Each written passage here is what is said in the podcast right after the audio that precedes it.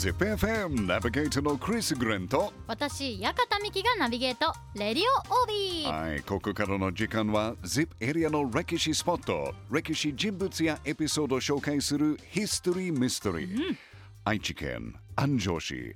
安城の漢字はどうやって書くかわかりますか？安い。あは。安城の安が安いあは。の安で、城が城です。あは。間違いなし？フえ？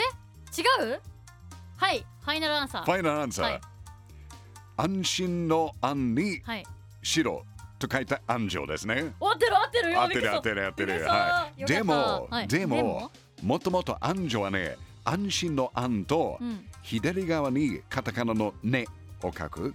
で、右側に漢字の羊と書く。小っていう漢字を使って、うん。安小と呼ばれていました。あ、濁らなかったんですね。そうそうそうそう安城へで、実は今も安城市にある中学校はねー、はい。安城市立安小中学校えです。ー、そうなんだ。古い漢字を使っている。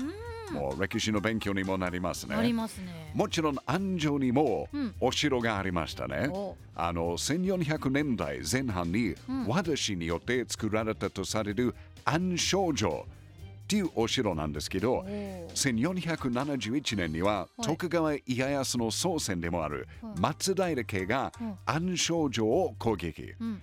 以降松平家4代が城主になりました。うん。でこの松平家の4代目の城主がねはい。徳川家康のおじいさん松平清康。うん。清康は安昌城から奥崎城へと京城を移しましたが。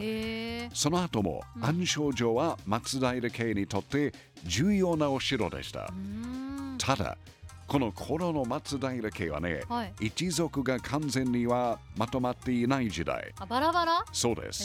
しかも1535年に松平清康が、はいえー家臣に暗殺されると、うん。さらに松平家のまとまりは弱くなりました。うんそして1540年、織田信長のお父さん、織田信秀がうん安昌城攻撃。うん。ね、安昌城は織田に奪われます。ね、安昌城を取り戻したい松平家は、うん。その5年後の1545年に安昌城を攻撃しましたが、が。残念ながら失敗しましあた。はい、さらにその2年後、松平家は今川義元に協力を求めてうん取り戻そうと考えました。うん。で、この時、松平家が今川に人質として差し出したのが、また子供だった徳川家康ですね。うん。ただ実際に安昌城を攻め落とすことができたのはもうそこからさらに2年後の1549年うん。大手から安昌城を取り戻すまでにおよそ9年もかかりました長かったですね。長かったですよねただこの頃の松平家はね家康のお父さんも亡くなっていたし、うん。家康も今川家の人質になってましたから、うん。今川家のあの支配下っていう状態です。うん。なので暗証城をコントロールしていったのは松平家じゃなくてはい。今川家でした。そしてそのおよそ10年後のはい1560年に起きた桶狭間の戦いで、うん織田信長が勝利し、うん。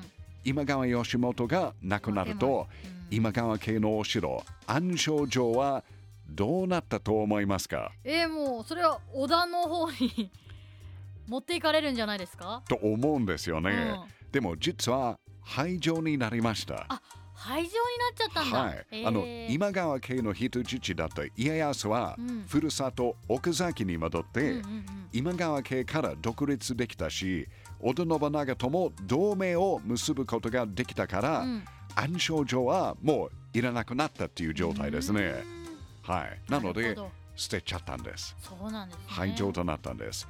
まあ、安城市にある暗証城は、うんまあ、広松平家とか大手家今川家が欲しかった重要なお城の一つだったね。うんっていうことはやっぱりすごいじゃないですか。すごいですすごいことと思います。